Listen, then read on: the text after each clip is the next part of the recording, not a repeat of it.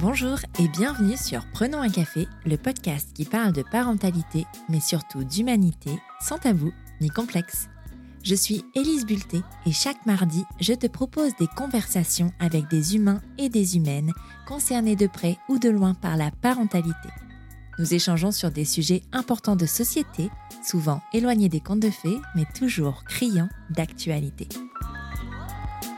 Et c'est parti pour la saison 5. Quelle joie de te retrouver pour un épisode inédit de Prenons un café. Après cet été de pause bien mérité, je te propose de reprendre avec l'histoire de Justine. Justine est lilloise, maquilleuse de profession et mère de deux enfants. Justine a deux enfants, oui, mais elle est tombée enceinte quatre fois. La première fois par surprise, alors qu'elle prenait la pilule et qu'elle n'était avec son conjoint que depuis neuf mois. Cette grossesse n'était pas prévue, certes, mais elle a fini par être hautement désirée et a donné naissance à une petite fille qui comble ses parents de bonheur. 13 mois plus tard, alors sous stérilet hormonal, Justine tombe de nouveau enceinte. Une deuxième surprise qui cette fois finit mal, avec une grossesse extra-utérine suivie d'une hémorragie et d'une fausse couche. Après ce traumatisme, la troisième grossesse arrive rapidement. Mais cette fois, elle est désirée, planifiée et un superbe petit gars rejoint le clan. Et puis, il y a cette quatrième grossesse, dont l'annonce sonne comme une mauvaise blague. Cette grossesse qui n'est ni prévue, ni désirée, et qui finit par le choix de l'IVG. Tu l'auras compris, la grossesse n'est pas toujours une question de choix. Donner la vie, en revanche, devrait toujours l'être, et c'est bien pour cette raison que Justine raconte son histoire à mon micro aujourd'hui. Tu pensais être seule à galérer? Mets tes écouteurs et prenons un café. Bonjour Justine. Salut Elise. Bienvenue sur Prenons un café, sur ce premier épisode que j'enregistre depuis Mathusalem un petit peu. Donc euh, je suis un peu rouillée, mais ça va le faire. Euh, est-ce qu'avant de commencer, tu peux nous dire un petit peu qui tu es, s'il te plaît? Alors moi, je suis Justine, j'ai, je réfléchis, j'ai 29 ans, je vais avoir 30 ans en janvier. Je suis maquilleuse et je suis en couple avec euh, Tim depuis 5 ans à peu près. Et on a deux enfants, Rosalie qui a 3 ans et demi et Clarence qui a un peu plus d'un an qui vient d'avoir un an. Félicitations. Merci. Je vais te poser la question traditionnelle de Prenons un café. Est-ce que tu as toujours désiré être mère? Non. En fait, euh, alors c'était pas un non euh, catégorique du tout. C'était plutôt, euh, je vois pas pourquoi ce serait une suite logique dans ta vie. Et je détestais ce truc de est-ce que tu vas avoir des enfants? Je sais pas. Ah, tu verras, t'es jeune. Tu vois un peu ce hmm. truc euh, classique là. Donc ça m'énervait qu'on n'ait pas, enfin qu'on n'ait pas le droit de se questionner à ce sujet. Et donc ça m'a fait me questionner encore plus sur le fait d'en vouloir ou pas. Et donc c'était pas du tout une évidence pour moi. Il n'y avait pas du tout de d'envie à fond. Enfin voilà. Euh, donc j'étais euh, j'étais hyper mitigée sur la question. C'est hyper intéressant parce que finalement, généralement quand je pose cette question-là, c'est soit un grand oui euh, genre, c'est même un désir qui n'a jamais été questionné, c'était quelque chose de tellement ancré. Et finalement, les personnes qui me répondent qu'elles ont questionné ce désir-là sont très, très rares. Qu'est-ce que tu appelles, toi, questionner ce désir? Eh ben, je trouvais que c'était pas euh, quelque chose qui pouvait être juste une suite logique. C'est tellement euh, engageant, en fait, de faire un enfant. Pour moi, c'est la plus grosse décision qu'on prend dans sa vie. donc, je comprenais pas comment ça pouvait être juste, tu vois, pour moi, une suite logique ou un, ou un non. Enfin, vraiment, il y avait besoin de de, me sentir prête. Euh, est-ce que j'avais envie de, ça dans ma vie, de, m'impliquer autant avec un enfant et tout? Et donc, euh, ouais, j'étais pas, c'était pas un sujet qui me qui me questionnait tout le temps, tu vois, au quotidien, mais assez régulièrement, j'y réfléchissais et c'était un truc de, ok, bah, je veux pouvoir le faire dans des bonnes conditions, qu'est-ce que c'est des bonnes conditions, etc. Donc, euh, voilà. Et alors, comment c'est arrivé dans ta vie, un peu, la maternité, finalement? Eh ben, c'est arrivé par surprise. Ah, parce que si je calcule un petit peu, tu m'as dit ta première, elle a 3 ans et demi, et, ça fait 5 ans que tu es en couple? Ouais, en fait, je suis tombée enceinte au bout de 9 mois. Ouais. Sous pilule. Joie Ouais. On aime. On adore. Hein ouais. tu vas voir que le contraceptif et moi, c'est pas une. ah bah, oui, on est un peu sur une thématique. Hein. Voilà. et comment t'accueilles cette nouvelle-là? Alors, je me rends compte au bout d'un mois et demi à peu près parce que euh, pilule qui me convient pas complètement. Je vais voir ma gynéco, je suis déjà enceinte, mais je le sais pas. Euh, elle me dit euh, qu'on va changer de contraceptif, tu vois, et donc que je vais pas avoir mes règles, voilà, normal. donc je me rends compte au bout de ouais, quasiment un, mois et demi. Un peu le truc de j'ai changé de pilule, je sais plus où j'en suis dans mon cycle, j'ai pas eu mes règles, donc bon, pour me rassurer, je fais un test. Parce que le test pour se rassurer, il est positif dans la seconde, ah de barre violette, quoi, tu vois. Enfin, vraiment, le truc, il n'y a pas de, doute. Voilà. Et moi, dans le déni complet, je me dis, j'ai peut-être mal fait pipi dessus, ou je sais pas, tu vois. Je vais quand même aller en racheter un. Enfin, tu vois, grosse claque, mais je me, un peu dans le déni quand même, je me dis ça. Donc, je vais en racheter un direct, je le refais positif. Je me dis, bon, je vais quand même faire une prise de sang pour être sûr, tu vois, vraiment dans le déni, parce que ça me paraissait tellement improbable. C'était vraiment le petit truc euh, qui m'était déjà arrivé, tu sais plus trop où t'en es, bon, tu fais un test et puis voilà. Et en fait, euh, ouais, grosse, grosse claque. Et donc, euh, assez vite, moi, j'ai senti que j'avais envie de garder ce bébé. Mais mon mec, sa première euh, réaction, parce que c'était tellement pas attendu, il m'a dit Bon, on peut avorter, il n'y a pas de souci, voilà. Et je lui dis Ouais, c'est pas si simple que ça pour moi, quoi. Et donc, on a beaucoup discuté pendant une semaine et demie, deux semaines sur est-ce qu'on garde ce bébé ou pas. Ça a été hyper intense, tu vois, en émotion, parce que gros ascenseur émotionnel. Et lui, en fait, il avait surtout peur euh, donc, ce qui s'entend quand tu vas avoir un enfant. Oui, c'est même plutôt rassurant. C'est plutôt rassurant, ouais, c'est ça. Mais du coup, voilà, on s'est, on s'est mis d'accord sur le fait de, de le garder. Mais c'est vrai que ça a été euh, grosse claque. Quoi. Enfin, je, ne me suis jamais pris de gifle dans ma vie, j'ai cette chance-là, mais je, considère que c'était la plus grosse gifle de, ma vie, tu vois. Bah, tu m'étonnes, surtout en tant que jeune couple, en fait, finalement, vous vous découvrez encore. Bon, alors je suis pas sûre que qui est vraiment une grosse différence, c'est une grosse claque quand, es, que, quand tu deviens parent dans un jeune couple ou dans un couple plus ancien, parce qu'il y a, y a d'autres choses qui se jouent et c'est toujours aussi euh, compliqué, je pense, de retrouver sa place. Mais comment, du coup, tu arrives à, à, vivre cette ambivalence finalement entre ce, jeune, ce couple tout jeune et euh, cette responsabilité qui t'engage à vie? En fait, pour moi, ça a été assez simple, ça, parce que je me suis dit, OK, ça fait pas longtemps qu'on est ensemble, mais on est bien, c'est, enfin, on a envie de. En fait, pendant que j'étais enceinte le premier mois, on a eu cette discussion de peut-être un jour on voudra des enfants ensemble. Ah, j'étais déjà enceinte. Donc en fait, euh, on en avait parlé pile à ce moment-là en se disant oui, bah peut-être dans 2-3 ans et tout ça. Donc c'était quand même un truc qu'on avait, dont on avait discuté malgré tout. Et moi, justement, je me disais que ça me paraissait presque plus simple d'avoir un enfant en début de relation. Parce que pour moi, je sais pas si ça fait 10 ans que tu es ensemble, tu as des habitudes qui se sont instaurées. Et donc forcément, c'est un truc plus compliqué de, mmh. bah, d'amener un enfant euh, dans ta routine. Donc en fait, moi, je voyais que le côté positif. J'avais, je pense que j'avais vraiment très envie de garder cet enfant. Et donc je voyais que le, que le côté positif. Euh, tout me paraissait évident. Euh, moi, j'étais encore en CDI à l'époque. Le resto de mon mec marchait bien, tu vois. Enfin, il venait d'acheter un appartement où il y avait deux chambres. Je voyais que le côté positif et j'étais, bon, franchement, il n'y a pas de, pas de problème. Quoi. Enfin, ça va le faire, ça va rouler. Euh. Je suis assez sereine euh, en temps normal, je ne suis pas une grande stressée. Donc à partir du moment où la décision a été prise, j'étais là, bah oui, bah, ça va rouler en fait. Il n'y a pas, de, pas de raison que ça se passe mal. quoi. Mais et on, va le comprendre, je pense, au fil de la discussion, et, et peut-être qu'on va se rejoindre sur ça. C'est vrai que de toute façon, quand tu le veux, ouais tu vois tous les aspects positifs ah, et il n'y a rien qui peut te changer d'avis, tout comme quand tu désires un deuxième, un troisième, un douzième enfant. Il n'y a rien qui peut t'arrêter parce qu'en fait, pour toi, c'est tellement ancré, c'est tellement là que ben il y a toutes les raisons pour le faire. Et on verra l'inverse. Et aussi vrai que quand tu ne le veux pas, ben en fait, tu vas te trouver toutes les raisons pour pas le faire et pour pas y aller. Ouais, c'est exactement ça. Là, je voyais vraiment que le. Tu sais, il y a eu un peu ce truc de dire on fait un tableau, euh, les positifs et les négatifs. Moi, j'avais rien dans le négatif. Je voyais pas de raison euh, qui nous poussait à ne pas avoir cet enfant à ce moment-là. Il y avait aussi le truc de se dire ok, moi, ce là on le garde pas. Je pense que ça peut quand même abîmer notre relation parce que moi, j'en ai envie. Euh, donc, je sais pas où ça nous mènera. Après, j'aurais pas gardé un enfant s'il en avait pas envie, mais. Mais voilà, euh, donc euh, ouais, que, que du positif surtout. Euh, c'était, ça me semblait facile. Est-ce que tu as posé à ce moment-là les questions à, un professionnel pour savoir comment ça se passait? Quelles étaient tes options à un professionnel de santé? Ouais, on est allé au planning familial quand même au tout début. Déjà, on voulait voir si c'était viable avant de se poser trop de questions. Et, oui, on a fait tout le, tout le process comme si j'allais avorter en fait mhm. pour, bah, pour rencontrer enfin pour faire une écho, pour euh, voir une psychologue qu'on a vue à deux, euh, pour parler de ses craintes, de pourquoi, enfin voilà, de, tout ça. Donc on a fait tout ça, on a pris un second rendez-vous pour au cas où on voulait aller jusqu'au bout de, cette idée de ne pas le garder en fait. Et, donc ouais, on a, on a été vraiment sur les deux options euh, à fond quoi. Ouais, c'est hyper sain finalement de de vraiment se poser la question. Bon, alors c'est vrai que tu te poses moins la question quand c'est quelque chose de désiré et prévu finalement, parce que tu n'as pas ça. Mais le cheminement est intéressant quand même d'aller voir quelqu'un pour poser les bonnes questions, pour euh, aller parler de, bah, de tes, anxiétés, tes, tes, angoisses finalement à propos de ça. C'est hyper, euh, hyper riche finalement. Ouais, le rendez-vous avec la, la, psychologue du planning familial était hyper intéressant aussi, parce que du coup, elle questionnait l'un et l'autre. Enfin, voilà, tu vois, c'était vraiment un vrai échange que parfois nous on arrivait moins à avoir sans une tierce personne Ouais, aussi.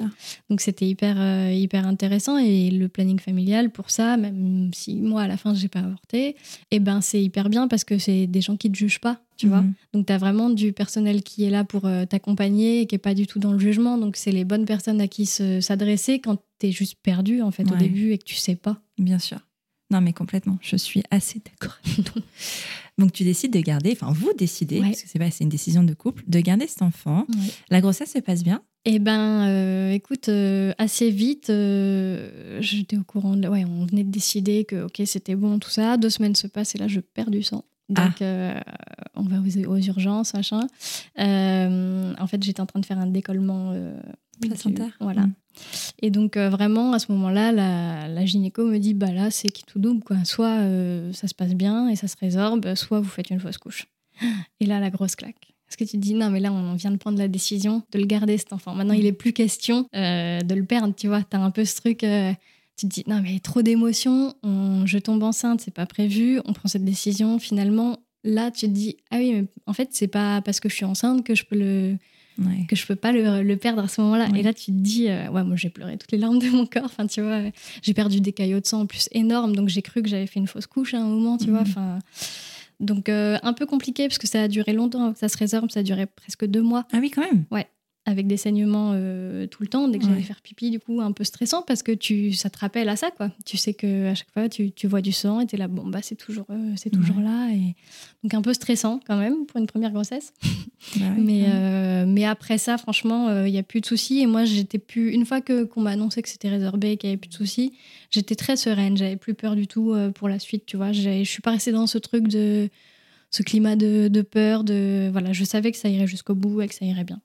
Trop bien. Est-ce que vous avez euh, décidé de connaître le sexe du bébé avant la naissance? Oui. Ouais, ouais. Moi, je me sentais pas capable de ne pas le savoir. J'avais, enfin, tous les deux hein, d'ailleurs. On avait trop envie de savoir euh, pour se projeter. Pas du tout pour ce truc de genrer le bébé, mais juste euh, ça nous rendait ça beaucoup plus concret. Mhm. Et donc, on avait trop envie de, de savoir. Et dès qu'on a pu savoir, on a demandé et c'était trop chouette, quoi. On Ouais. était- ouais. Ah, trop bien, Ouais. trop bien. Et alors l'arrivée, euh, je vais pas forcément te poser la question de l'accouchement, de comment ça s'est passé, même si tu peux en revenir euh, dessus euh, comme tu veux, mais pas forcément dans le détail parce que c'est pas, Pas le tellement le sujet. sujet de notre épisode. Mais enfin, de savoir euh, comment s'est passée cette naissance et l'arrivée de ce petit bébé. L'arrivée s'est trop bien passée. Moi, j'en avais bien marre de la grossesse à la Ouais. fin. Donc, euh, j'étais contente quand euh, j'ai perdu les os chez moi. Enfin, voilà. Ah, trop bien, comme ouais. dans les films. Ouais, mais je crois que c'est l'acupuncture qui a fait ça. Je voulais Ah. vraiment accoucher, j'ai fait de l'acupuncture et après il s'est rien passé, tu vois, j'ai pas eu Ouais. de contraction, donc je pense que c'était lié à ça. Mais ça s'est super bien passé, j'étais trop contente de partir à la maternité. Je savais que c'était concret, que là elle allait arriver et j'étais trop contente.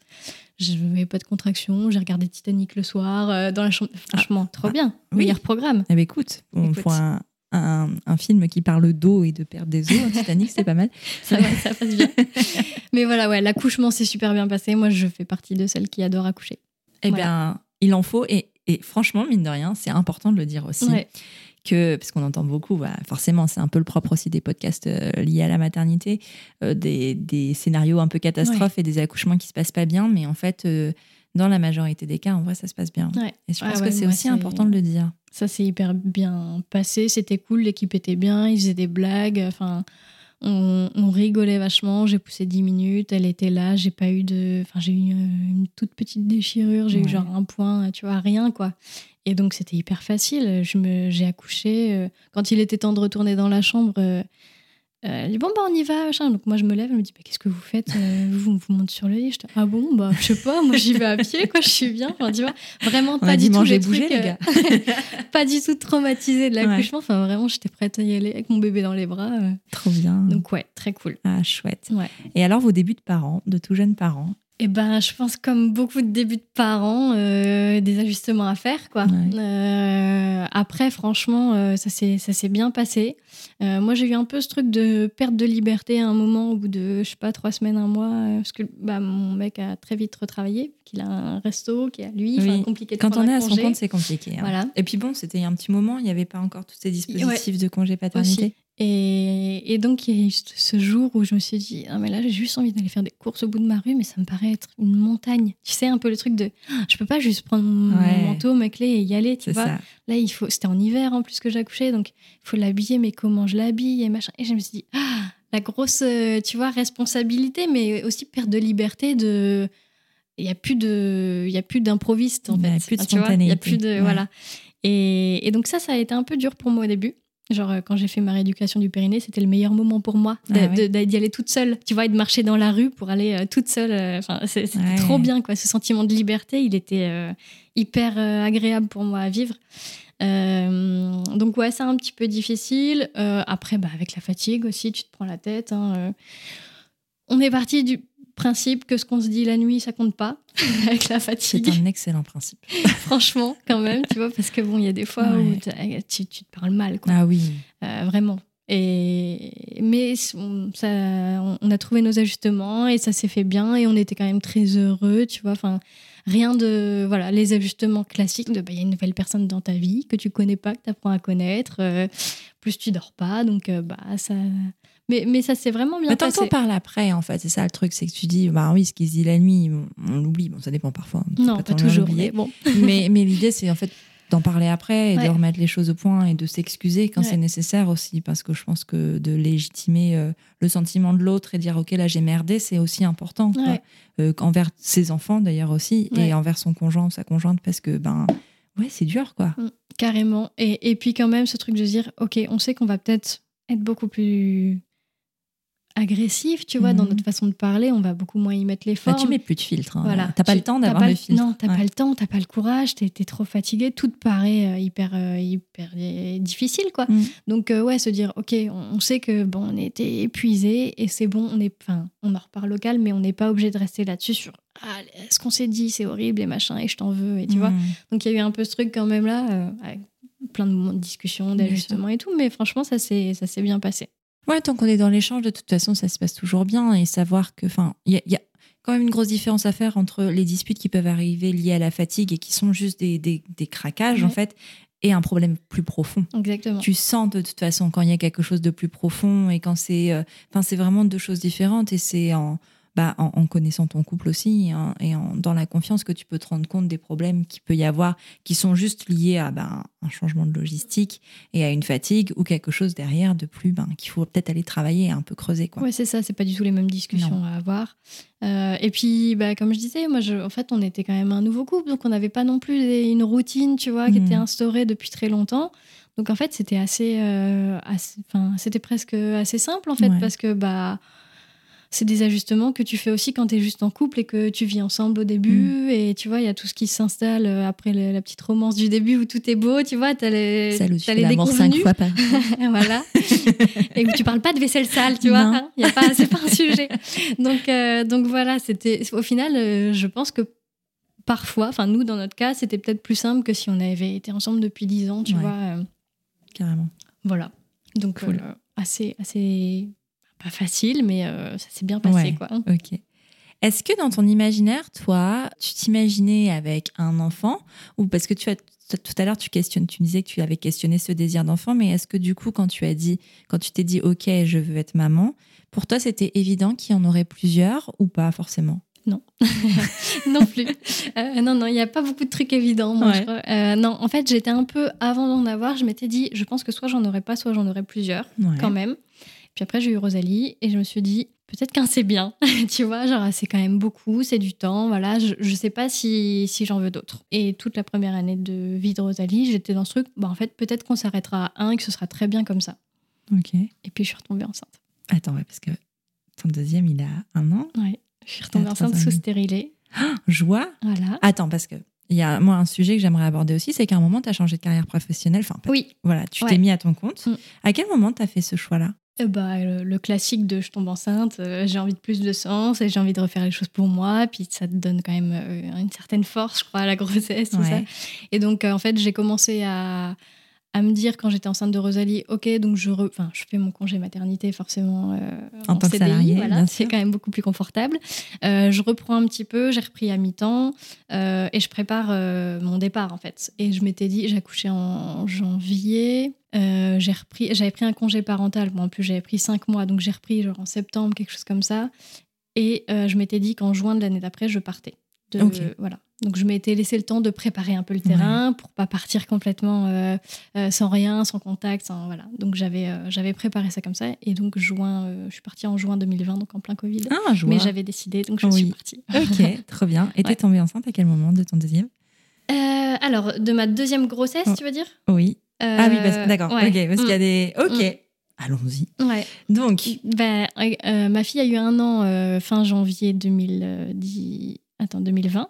Et en février 2020, je suis retombée enceinte, donc sous stérilet. Ok. Parce que, en fait, je voulais plus de pilule après être tombée enceinte sous pilule. dit, ok, c'est pas pour moi. voilà, donc j'en avais discuté beaucoup avec les sages-femmes qui étaient euh, à fond pour me dire, ok, stérilet hormonal, c'est parfait pour vous. Parce que moi, stérilet cuivre, euh, j'ai des règles qui sont quand même euh, assez intenses, donc j'avais pas du tout envie. Donc on s'était mis d'accord là-dessus. Donc retour de couche, pose de stérilet. Il faut savoir qu'après cette grossesse sous pilule, quand même, j'étais paniquée de retomber enceinte. Hmm. Donc, euh, tu vois, ça me paraissait être euh, assez sûr le stérilet. Donc, je me suis dit, OK, bah, ça me va bien. Ça n'empêche que pendant toute l'année où je suis pas tombée enceinte entre l'accouchement de ma fille et la deuxième euh, grossesse, j'étais flippée tout le temps. J'ai acheté, je pense, 10 tests que j'ai fait à plein de moments. Enfin, dès que j'avais le moindre doute, la moindre, c'était parfois irrationnel vraiment. Mais dès que je sentais que j'avais un peu peur, j'achetais un test et je le faisais parce que j'avais besoin de me rassurer. En fait, j'avais, tu vois, c'était quand même un peu un truc traumatisant pour moi d'être tombée enceinte comme ça, voilà. Mmh. Et donc euh, j'avais trop peur que ça se repasse. Mais le problème en fait du, du stérilet, c'est euh, du stérilet hormonal, c'est que t'as pas tes règles. Et eh ben moi, alors elle m'avait dit ça. Donc en fait, quand même, je m'étais dit que c'était pas mal euh, dans le sens de bah moins de douleur et tout. Mmh. et en fait, j'ai continué à avoir mes règles. Ah d'accord. Voilà. Directement, t'as pas eu de période où Ouais, non, j'ai eu mes règles. Elle m'avait dit qu'après 3 à 6 mois, j'aurais plus de règles. J'ai continué à les avoir. des règles moins abondantes que, qu'avant, mais mhm. des règles quoi. et t'as dû attendre ton retour de couche pour ça? Ouais, en fait, elle m'avait dit que retour de couche, euh, quand j'avais mes règles, je l'appelais et c'était le meilleur moment pour poser un stérilet. Oui, parce que t'as pas la douleur. Pas avoir la douleur et tout ça. Donc et vraiment, ça pourrait être intéressant et peut-être on pourra se renseigner là-dessus de savoir si on est obligé d'attendre le retour de couche, parce que tu vois, euh, après ça dépend, mais genre quand t'allaites, généralement ton retour de, couche, il vient vachement plus tard. tu vois, moi, moi qui ai allaité et qui ai eu un retour de couche à 7 mois. Ouais, ça fait long. Euh, ouais, c'est. Euh, tu sais que tu peux tomber enceinte quand même quand t'as pas eu ton retour de Moi, j'ai un stérilet au cuivre parce que voilà, j'ai pas de soucis au niveau des règles et je l'ai mis euh, six semaines après mon accouchement. Ah oui, donc tu vois, bah, donc c'est que c'est possible. Ouais, c'est carrément possible. Alors, il te conseille bien sûr de mettre le stérilet pendant tes règles, mais c'est surtout pour, la, douleur. Mais quand tu viens d'accoucher, en vrai, enfin. oui, il n'y a pas grand chose qui fait. Voilà, et autant, parce que moi, avant ma grossesse, j'avais un stérilet au cuivre déjà, et cette pause-là, en ayant pas, pas eu de grossesse, en n'ayant pas eu mm. d'accouchement, était douloureuse, et je m'en souviens encore, autant euh, j'ai rechangé plusieurs fois, enfin deux, trois fois de stérilet depuis, euh, je n'ai pas vraiment. la douleur n'est plus du tout la même, et parce que ben, ton utérus, il bouge tellement aussi, il, a, puis il est plus aussi euh, ferme finalement. Donc c'est conseillé, mais c'est pas obligatoire. Bah, c'est vrai que moi, du coup, j'avais mm. suivi le move, je m'étais pas plus. Enfin voilà. J'étais bon. Puis après les premières semaines, euh, tu vois, les premiers mois après accouchement, euh, c'est pas non plus là où on a le plus d'activités sexuelles. Donc c'est vrai.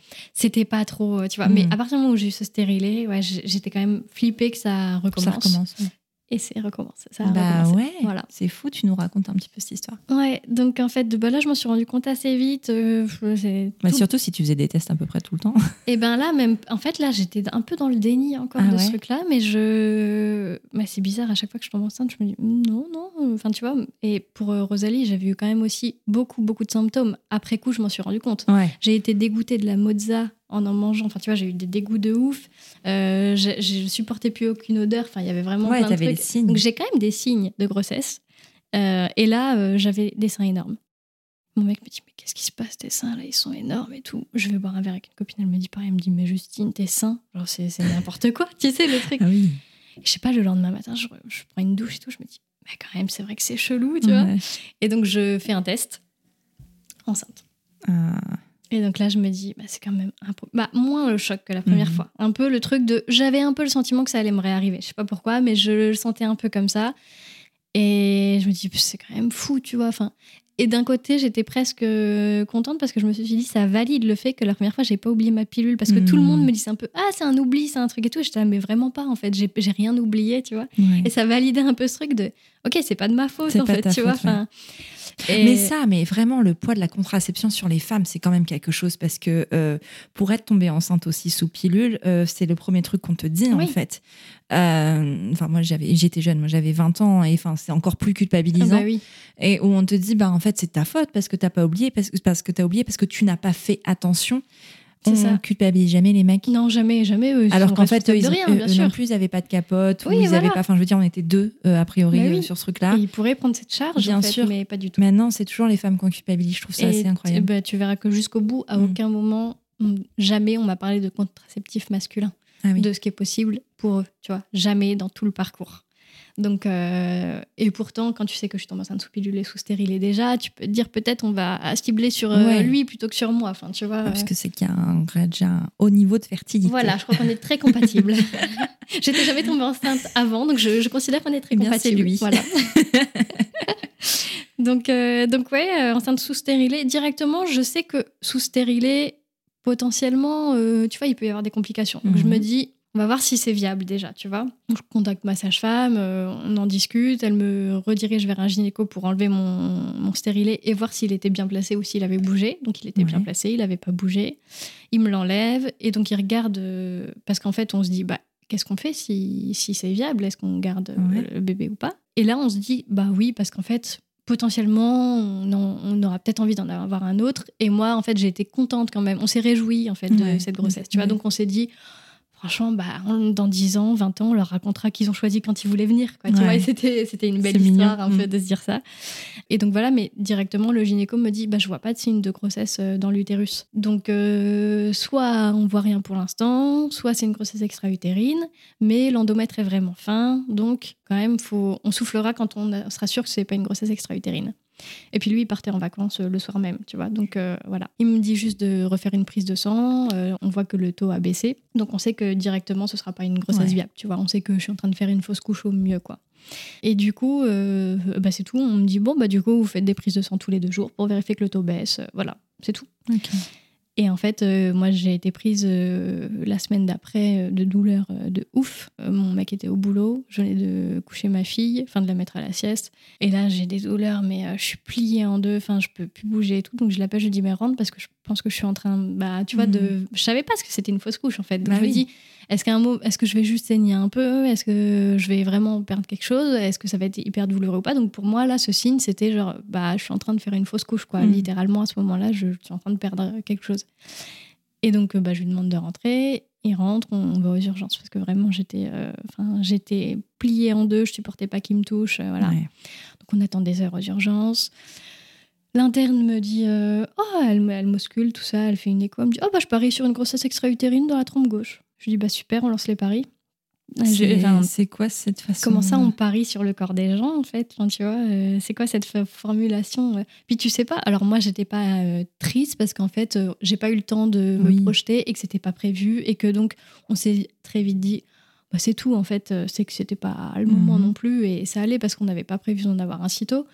Mais en fait, si c'est quelqu'un qui le souhaite, ce bébé, tu le dis pas, oh, je parie comme ça sur une grossesse extra-utérine. Enfin, j'ai trouvé ça vraiment euh, violent comme Ouais. euh, propos.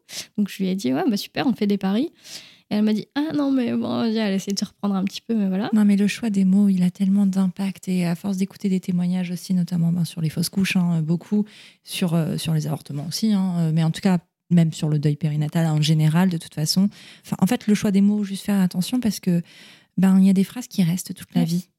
Il y a des phrases qui peuvent pas être oubliées, en fait. C'est pas anodin. Et, euh, et à quand des formations pour les médecins sur l'empathie et sur la façon de dire Ouais. les choses Enfin, il y a des façons d'annoncer les choses, il y a des techniques de communication.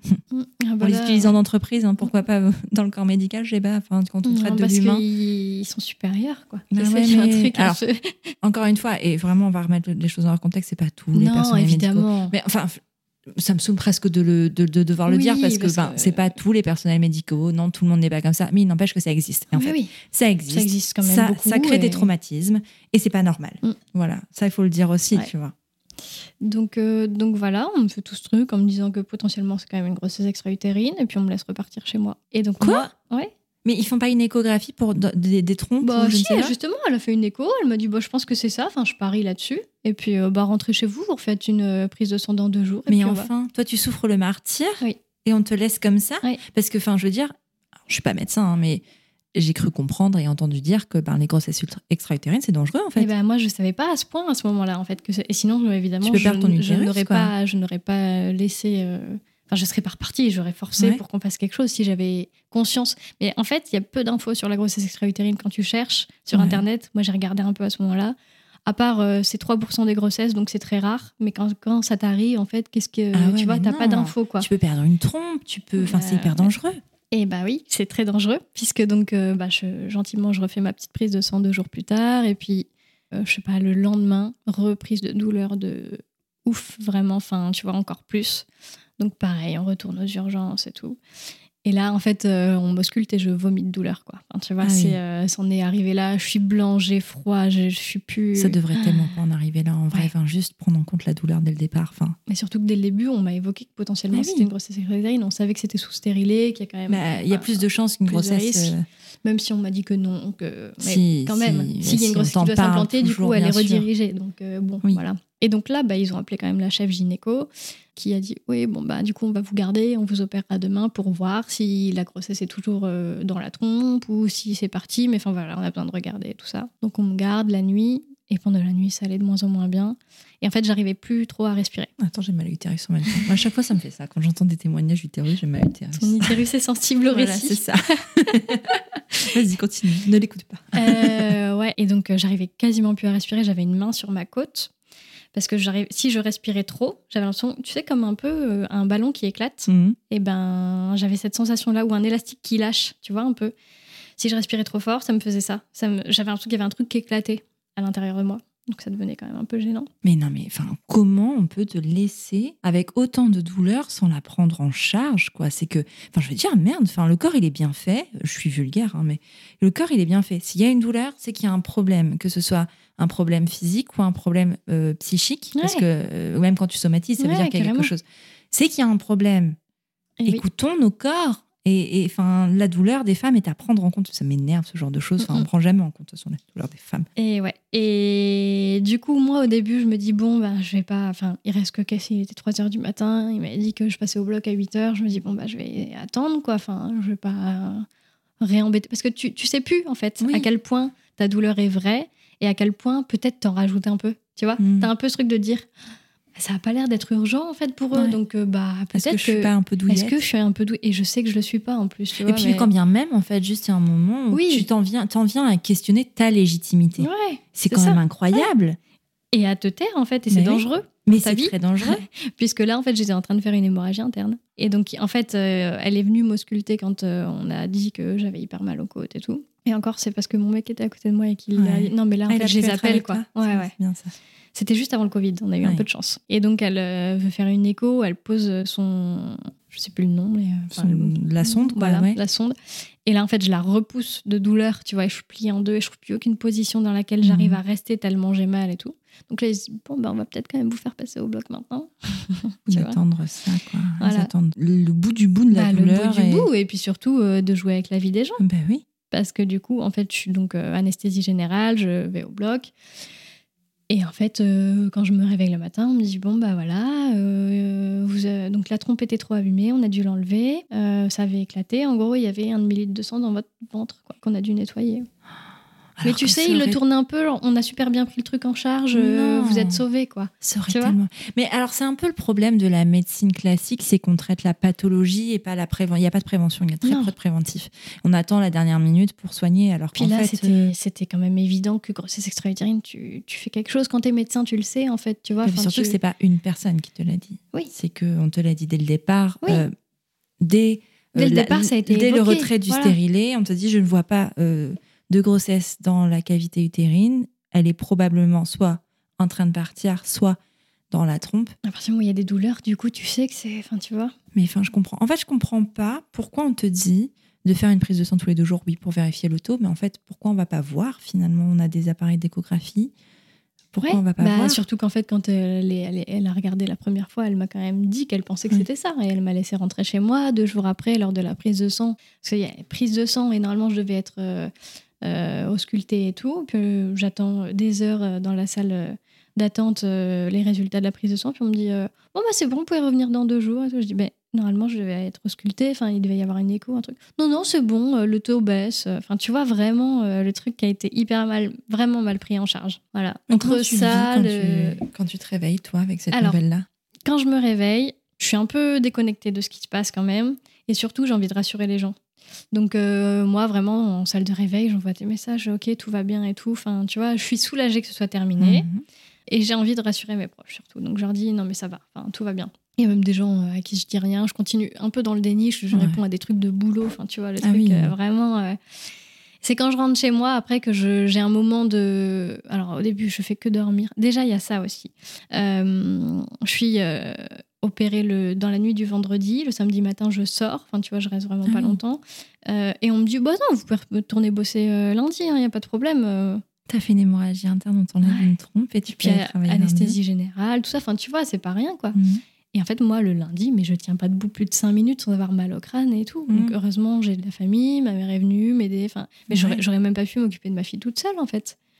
Donc, euh, non, en fait, tu dis pas aux gens, euh, bah non, euh, tout va bien. Et pareil, à aucun moment, on traite le côté psychologique de Bah, ça, de ce que tu viens de vivre, qui est quand même un choc. À aucun moment, on dit, bah, si vous avez besoin, vous pouvez voir une- un psy, enfin voilà. Ah oui, parce qu'en fait, il y a- y, quand même plusieurs choses dans cette, euh, dans cette histoire. C'est la perte d'un bébé. Enfin, Ouais. ça dépend encore une fois de comment tu le situes. Mm. Parce que si c'est une grossesse non désirée, tu le vois pas comme un bébé. Mais si c'est une grossesse désirée, en fait, et attendue, c'est le cas. Tu le vois comme un bébé. Donc tu perds. Tu as le deuil périnatal, le deuil qui est là. Et en fait, quand même, tu as perdu une trompe. Oui. C'est pas rien, C'est pas rien. C'est ton corps, enfin, et tu puis, vois. oui, puis, enfin, je veux dire, ça diminue par deux tes chances de Ouais. fertilité. Ouais. Alors, on me dit que non. On me dit non, non, ça change rien. T'ovule d'un côté, t'ovules de l'autre. Enfin, je veux dire, euh, il y a un moment, quand tu as suivi les cours d'SVT en Mhm. quatrième, tu le sais, Ouais, tu vois. Non, non, on me dit que non, euh, que voilà, on me parle directement de contraceptifs. euh, oh, bah quand même, il va falloir reprendre un truc. Je suis là. Oui, bah là, moi, j'ai plus, gros, plus trop confiance en grand chose, donc laissez-moi un peu le temps de. Enfin, vraiment, le matin du réveil, quoi. Deux heures après m'être réveillée de, de la salle, on, on me parle de ça, quoi. Euh, oui, bah quand même, euh, va falloir euh, faire quelque chose. Tu sais, comme si j'étais responsable de ce qui m'était arrivé un peu. Je- bah en fait, non, là, tout de suite, je vais pas reprendre la pilule, je vais pas remettre un stérilet et prendre le risque de refaire une grossesse Mhm. extra-utérine, enfin, tu vois. Donc, donc ouais, ça, le côté. Et surtout, oui, le fait que ça a été si mal pris en charge, ça m'a rendu beaucoup plus triste de cette euh, fausse Mhm. couche euh, et grossesse extra-utérine. Parce qu'en fait, euh, au début, ça allait et tout, ça a duré une semaine et demie où je savais que j'étais peut-être enceinte, mais que c'était pas complètement terminé. Enfin voilà. Et donc en fait, ça m'a ça a mis beaucoup plus de, de temps dans cette histoire et ça a rendu le truc beaucoup plus triste que ce que ça allait été quand j'ai appris que ça allait juste être une fausse couche. Tu Mhm. vois, Le- la mauvaise Ouais. prise en charge a fait que bah c'était beaucoup plus difficile euh, à ce Bah, moment-là. T'es toujours dans le questionnement, à pas savoir déjà, premièrement, si ça continuer, si une grossesse qui allait perdurer ou pas. Oui, puis on m'a rien expliqué. De, même si c'est une fausse couche, comment potentiellement ça va se passer Est-ce que s'il se passe tel cas, je dois aller à l'hôpital ou pas? Tu vois, rien, rien du tout m'a été expliqué. Donc dans tous les cas, c'était une... du début à la fin, Mhm. ça a été mal pris en charge. Mais oui, quand je suis rentrée chez moi, euh, bah, j'ai dormi vraiment pendant deux jours, euh, voilà. Puis après, il y a eu beaucoup de colère. Tu vois, le truc un peu de. Bah, en fait, je enfin, j'aurais pu mourir et moi j'ai une fille, quoi. Enfin, tu vois, c'est. Mhm. Ça va, j'habite à 5 minutes de l'hôpital et on a pu y aller vite, on a pu trouver quelqu'un pour garder ma fille. Mais si je m'étais dit, là, c'est trop compliqué, j'ai personne et je reste chez moi cette nuit, en fait, peut-être que je serais plus là, tu vois. Et ça, j'ai été hyper en colère de me dire, mais c'est pas possible de traiter les gens comme ça, tu vois. Tu peux pas. euh. Donc il y a eu un gros, gros moment de, ouais, de colère et de. J'ai mis du temps à le digérer, ce truc-là. J'y ai beaucoup pensé. Ça m'a pris vraiment du temps, tu vois. Ce qui m'a fait un peu passer à autre chose, c'est qu'assez vite, on, est... on a été confinés. Oui. Donc, tu n'avais plus trop le temps de penser non plus à tout ça, tu vois. Et j'ai été quand même soulagée de ne pas faire cette euh, grossesse extra-utérine trois semaines après, parce que Mais là, je pense que la prise en charge aurait été encore pire. Bah déjà, tu aurais été seule été- à l'hôpital, tu n'aurais Voilà. pas eu ton mec qui t'aurait poussé justement à Ouais. appuyer sur cette, ce bouton de sonnette. Et puis, et puis, et puis ouais, ils auraient été encore plus débordés. pareil, et tu vois, donc j'étais quand même, j'étais dans ce truc de, je suis super en colère et en même temps, je me sens un peu chanceuse que ce soit arrivé à ce moment-là et pas plus tard. C'est fou vois. de se sentir ouf, hein, chanceuse mais- dans cette situation quand Ouais. même. Tu vois Mais voilà, mais donc beaucoup de colère, ça m'a duré vraiment plusieurs mois où j'y repensais à fond et c'était, tu vois, ça restera, je pense, euh, toute, même si maintenant je suis ok avec ça, euh, ça restera toute ma vie un peu un traumatisme quand Mhm. même. Tu vois, un truc euh, dur, quoi. Enfin, en fait, quand j'étais sur le lit avant d'être prise en charge pour pour l'opération, j'ai dit à mon mec, je veux plus jamais avoir d'enfant. En fait, c'est, je veux pas prendre le risque de revivre ça. C'est trop injuste d'être une femme et de prendre ces risques, tu vois. Enfin, et donc vraiment, j'ai eu ce truc de mais plus jamais quoi. Enfin, et les mois qui ont suivi, c'était hors de question pour moi de réavoir un enfant. Et ça apporte aussi un gros truc, ce problème de contraception, c'est que moi, alors ça, je m'en suis rendu compte bien après, pas sur le moment, mais en fait, euh, j'ai eu une baisse de libido de Ah, tu Ouf. parce qu'en fait, j'avais l'impression que chaque rapport, potentiellement, je pouvais tomber enceinte. Et donc, il n'y avait plus rien de spontané, tu vois. Et c'était hyper. euh, j'avais pas envie, quoi, parce que je pense que ce truc de. Ah, mais là, en fait, à chaque fois que je fais l'amour, je prends un risque. Mais c'est ça, c'est que t'associes. C'est c'est hyper violent, tu vois. puis, tu le- ouais, tu t'associes, le- ouais. l'intellectualises comme ça et c'est. C'est genre, t'imagines, t'associes le sexe à la mort. Enfin, Bah c'est oui. ouf. à la mort ou à la- au fait d'avoir forcément un, presque un Ouais. bébé, tu vois, parce que pilule stérilée, tu te dis en peu de temps quand même. Donc tu te dis, mais je fais quoi en fait tu vois, Mais je trouve que ça en dit beaucoup sur euh, l'inconsidération du corps de la femme parce que je veux dire, même après ça, enfin, je veux dire, la, la première grossesse sous pilule et t'as quand même risqué ta vie Mm. avec un stérilet, c'est que quand même la contraception féminine n'est pas adaptée à toi Bah oui. et à ton corps. Et parce que t'es une femme, à aucun moment on se dit peut-être qu'il y a d'autres solutions en fait. Ah non, jamais. Jamais, il n'y a pas d'autre solution. C'est Alors si, la solution d'après, c'était l'implant. Bon, tout le monde, depuis, a voulu me faire poser un implant. Et je leur disais, mais en fait, je fais quoi? Je pose un implant. Donc déjà, j'ai pas envie de reprendre des hormones, mais je pose un implant et puis je tombe enceinte et je dis, ah bah ça non plus, ça marche pas. En fait, c'est pas possible, tu vois. Je vais Mhm. pas tester tous les trucs en me disant, ah bah non, ça non plus, échec. Puis c'est pas tu vois, prendre c'est en pas... compte ton trauma non plus. Ouais. Qui est lié à la contraception finalement. Et, et donc c'était ça la solution de tout le monde, c'était mais l'implant c'est le truc le plus sûr. Je disais ah bah déjà vous avez qu'à me le dire au début que c'était le truc le plus sûr. Bah, bien sûr. Voilà.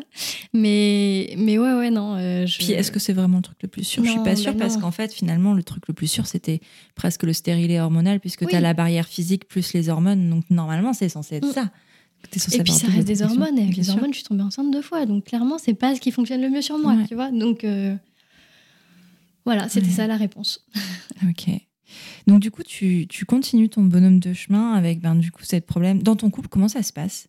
Comment ton mec le vit? Au vit ça Parce que enfin, quand même, Ouais. il y a Bah, pas ça a été que- dur pour lui quand même. Ouais, Il a eu peur pour moi, ouais. hyper peur. Et après, lui, il est assez vite passé à autre chose. Moi, ça m'a pris plus de temps et il s'en est rendu compte parce qu'on en a discuté tout ça. Mais il y a eu un moment où il n'avait pas capté que moi, j'étais encore là-dessus.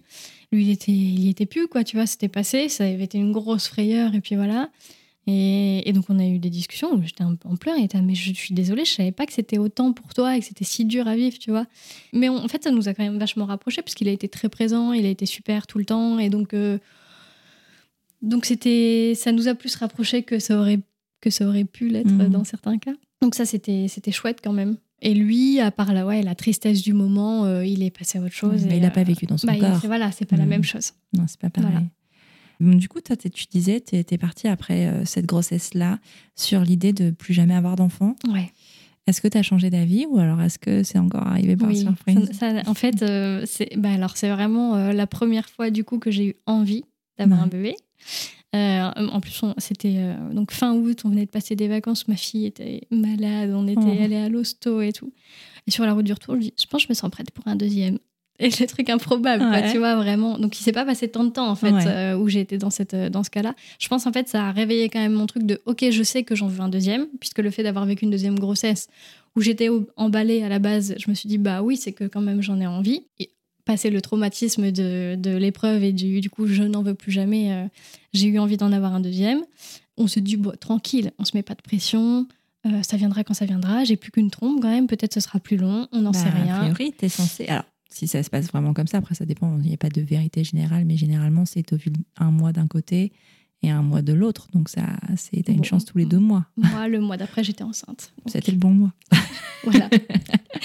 Donc, on est vraiment Ouais. très, très compatibles. en effet. Ouais, mais c'était euh, c'était cool de, de vivre une grossesse euh, en l'ayant désirée. Désiré, Tu ouais. vois, c'est complètement différent. Et j'ai compris pour le coup, euh, parce que bah, on s'est dit ça euh, fin août, une semaine après j'avais mes règles. Enfin, tu vois, euh, c'était à ce moment-là de mon cycle. Et bah, c'était impossible que je sois enceinte à ce moment-là, mais j'étais là.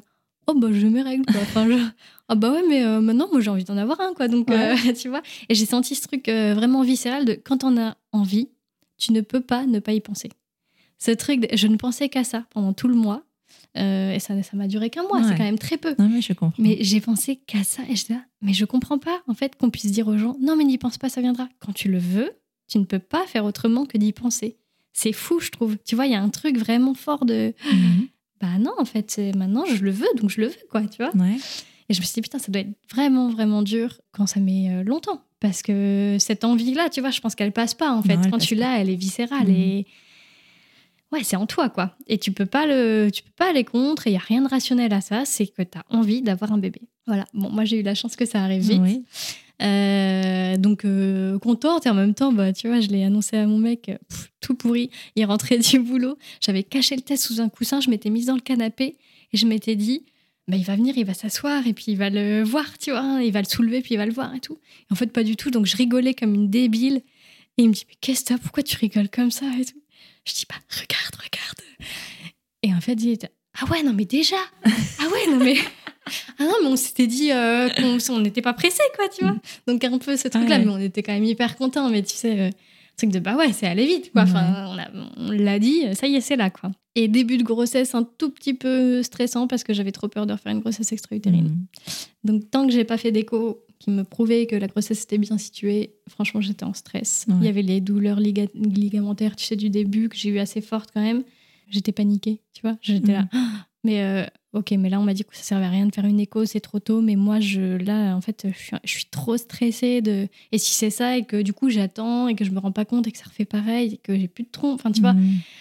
Pareil, irrationnel un peu, parce que Ouais, tu dis mais- oui, la probabilité, mais, en fait, là, moi, mon histoire, elle me prouve que la probabilité, Mm. c'est pas toujours. euh, Oui, et puis même de, de manière générale, c'est enfin, prendre en compte un stress, puisque le stress est un facteur aussi de, de, de fausse couche Mm. et un stress de. Enfin, enfin, je comprends pas qu'on prenne pas en compte euh, la santé mentale des Ouais. mères.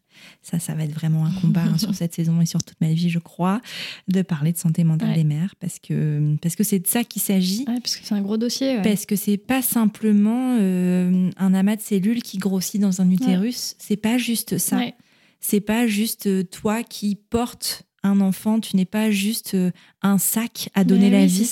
Tu as des émotions. Mais oui, et, humain, et- quoi. Voilà. Et c'est pas juste vérifier que ton cœur bat bien, que son cœur bat bien. Que t'as pas pris que- trop de poids que- et que. C'est pas ça. Il n'y a pas que ça. Ouais. Il y a beaucoup dans, dans, la, dans, dans le mental et pour plein de choses, ben, pour prévenir des dépressions prénatales, postpartum et tout, tout ce qu'il y a en fait autour de ça, je ne comprends pas comment on ne peut pas prendre à égalité la santé physique et la santé mentale des mères, mais des personnes en général, mais là on parle des mères. Pourquoi c'est pas pris en compte? Mm. Pourquoi, si toi, en tout début de grossesse, t'es stressé, pourquoi quand t'en parles ou si t'en parles à ton médecin, pourquoi il dit pas, ok, ben dans votre cas de figure, on va faire une échographie avant le temps décidé? Ouais, là, moi, on m'a dit non. On m'a dit non, ça sert à rien, on verra rien. Mais ça sert à Alors rien. que je l'ai, du coup, je l'ai verbalisé. Tu vois, je Oui. dis franchement, ça m'inquiète quand même. J'ai un peu peur de ça et tout. Et en fait, euh, en fait, non. Eux, ils suivent les process. Et pourtant, j'étais suivie par des gens euh, vraiment bien. Tu vois, dans le cadre d'une grossesse classique, ils sont bien. Mais, mais en fait, dès qu'il y a un peu ouais, de, de psychologie derrière, euh, bah, c'est. Et puis, il y en a toujours, en fait. Enfin, Et il y en a toujours. il n'y a, On- pas d'histoire. devient euh, parent. lisse. Et puis, pardon, mais on devient parent. S'il n'y a pas de psychologique à ce moment-là, quand est-ce qu'il y en Bah a? oui. Bah oui. Je veux dire, c'est la grosse transition, c'est c'est à ce moment-là qu'il y a oui. En fait. Et qu'il y a tellement de choses qui peuvent se jouer, qui sont liées avec des traumas de l'enfance, avec même sans avoir de trauma de l'enfance. Enfin, tout se joue à ce moment-là. c'est- un gros bouleversement de vie que, et que tu n'as jamais vécu et que tu ne peux pas savoir comment tu vas y vivre. Enfin, bien sûr. Non, mais de toute façon, à part- enfin, il y a un truc, il y a un moment, il va falloir poser les mots, c'est que le suivi psychologique devrait être obligatoire, ouais.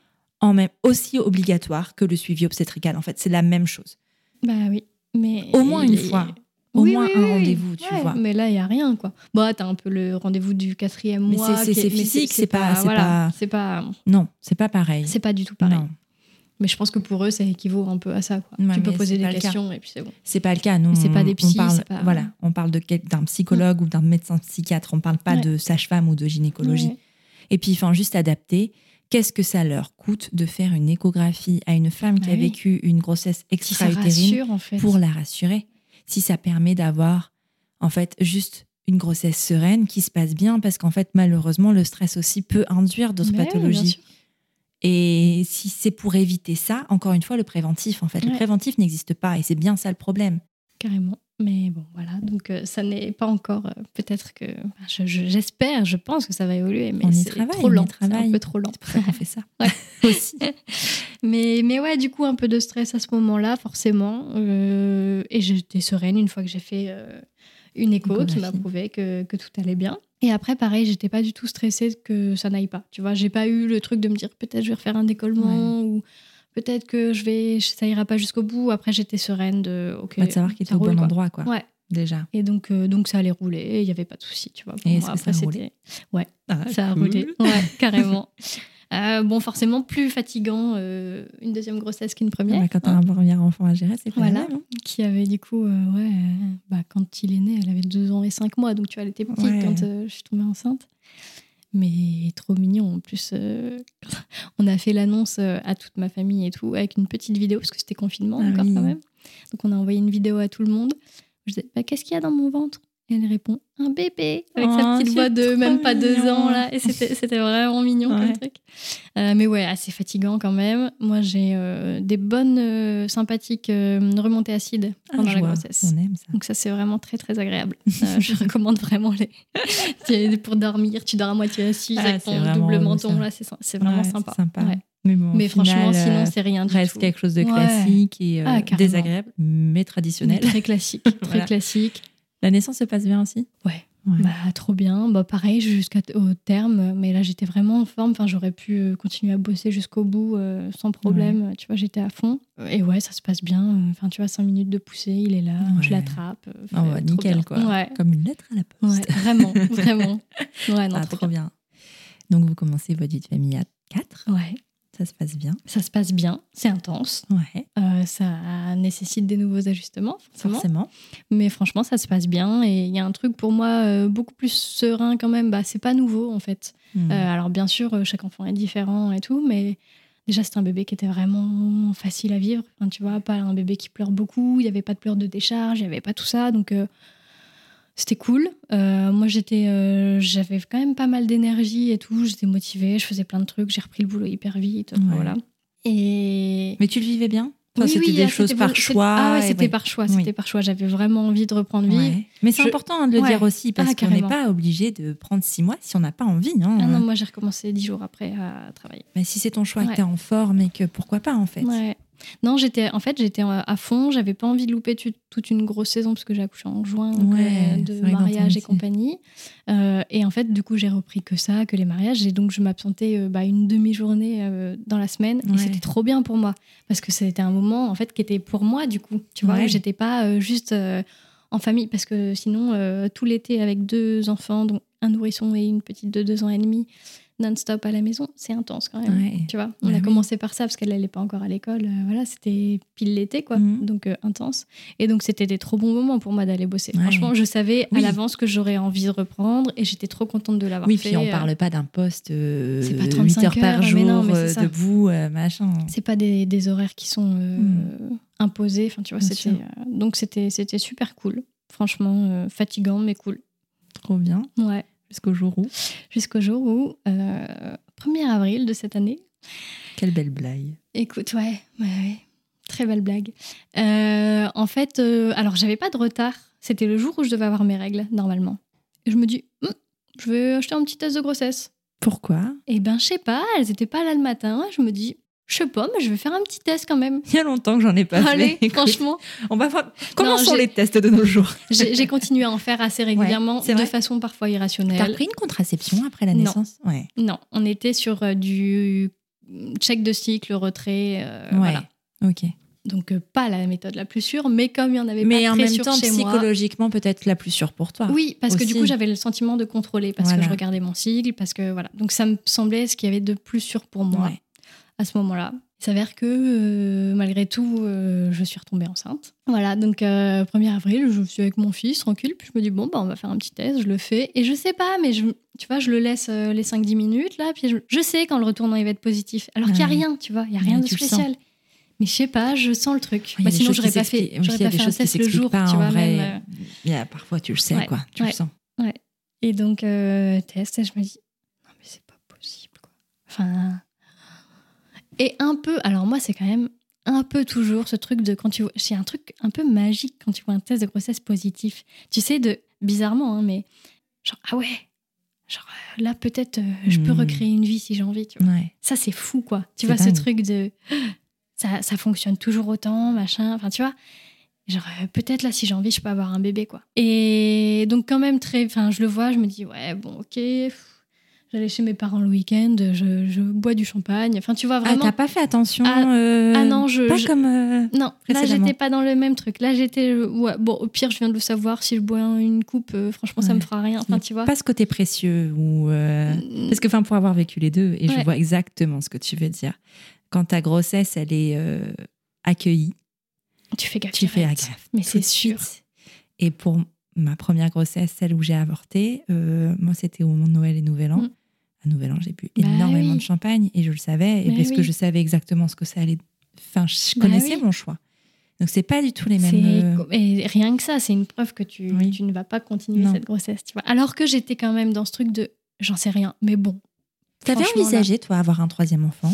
Euh, alors, après la grossesse de Clarence, enfin après qu'il soit né, j'étais vraiment euh, sur le truc de non, je pense que j'en aurais plus du tout. Euh, je pense qu'on là, on trouve un équilibre avec deux, que c'est bien, que j'ai envie de garder un peu de temps pour moi, quand même, pour faire d'autres Mhm. choses, euh, qu'on puisse avoir chacun des moments, l'un et l'autre, où on s'en va. Là, tu vois, mon mec, il est parti pendant 15 jours en Corse faire un GR20. Ouais. Enfin voilà, je trouve ça très cool qu'il puisse le faire, que je puisse partir quand j'ai envie aussi.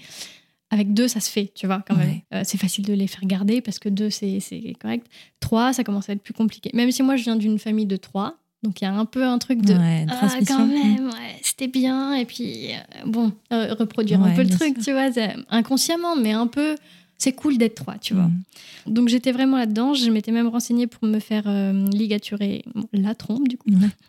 Euh, donc j'avais pris un rendez-vous. Je sais pas si c'était un acte manqué, mais je n'ai pas pu y aller parce que j'ai eu un rendez-vous de taf qui s'est mis, j'ai pas eu le temps. Enfin bon, voilà Ouais. je l'ai annulé. Et après, euh, je me suis dit, c'est quand même une décision qui est radicale. Et donc, est-ce que je le fais tout de suite? Est-ce que j'attends un peu? Bon, entre-temps, je suis tombée enceinte du coup. Euh, mais du coup, j'en étais plutôt là, en, en mode, euh, là, euh, deux, c'est bien. Et je sais pas si je suis prête vraiment à me faire ligaturer les trompes, mais par contre, pour l'instant, j'en veux pas d'autres. Ouais. Et cette grossesse, tu l'as annoncée à ton mec?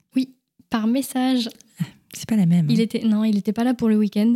Et je lui ai vraiment fait le truc du putain, tu veux le meilleur, enfin le meilleur, le pire poisson d'avril, quoi. Ah bah, Mhm. Je suis enceinte. Donc au début, il a, il a pas su, c'était vraiment très maladroit. Il a pas su si c'était euh, Ouais, vrai, vrai ou pas, tu vois. Et je dis si, si, en fait, euh, genre, euh, je suis enceinte, quoi. Je... Et donc on s'est dit, bon, on en parle à la fin du week-end. Enfin, il était pas là. Voilà, ça servait à rien de discuter par SMS, ce genre de choses. Mais du coup, ça nous a laissé chacun de notre côté le temps de Mhm. réfléchir pour nous. Donc c'était bien aussi. Et moi, bah, cette fois-là, je ne voyais que les points négatifs. Donc euh, je me disais, mais ça veut dire trois là, il faut changer de voiture. Enfin, tu vois, c'est con, c'est Mhm. matériel. Si tu veux un bébé, tu te dis pas, il faut changer de voiture. Mhm. Voilà, j'étais là. Ah non, mais il faut changer de voiture. Et alors, bah, en fait, on n'a plus de chambre de dispo. euh, Enfin, voilà. euh, et puis, euh, bah, ça veut dire que Clarence aurait 18 mois quand j'accouche. Tu vois, c'est tout petit comme écart. J'aurais des enfants de genre euh, 4 ans, 18 mois, 0. C'est, enfin, moi, je suis souvent seule le soir aussi, tu vois, parce qu'il Mhm. bosse le soir. Je fais comment pour coucher trois enfants le soir toute seule? Enfin, tu vois, tous ces Ouais. trucs. euh, Et je m'étais dit, euh, si jamais on gardait ce bébé, je ne pourrais pas continuer à travailler pendant 2-3 ans, je pense, Mhm. parce que ce serait trop, je ferais tout mal. Ouais. Tu vois? Un peu ce truc de j'arriverai pas à être à fond dans mon boulot parce que déjà là, je trouve que c'est parfois compliqué de tout concilier. Euh, je serais pas à fond avec mes enfants parce que je serais frustrée de pas bien bosser. Enfin, tu vois, dans les Ouais. deux cas, je serais frustrée. Donc, je m'étais dit, si jamais on le gardait, je serais obligée de, de, de mettre, euh, enfin, d'être mère au foyer pendant genre 2-3 ans. Est-ce que j'ai vraiment envie de ça? Je- franchement, je me suis posé la question. Je me suis dit, peut-être, ça peut être cool. Euh, tu vois, je les voyais jouer à deux. Je me disais, bah, si on a un troisième, pourquoi pas Ça peut être cool et tout. Et en même temps, je disais, ah, mais je sens au fond de moi, parce que tu as un peu le truc de, tu as déjà eu des enfants. Tu sais tous les points négatifs, mais tu sais aussi tous les points positifs de tout ce que ça peut t'apporter. Mhm. Donc, tu as ce truc de te dire, Ah, bah, c'est vrai que bah, j'adore accoucher.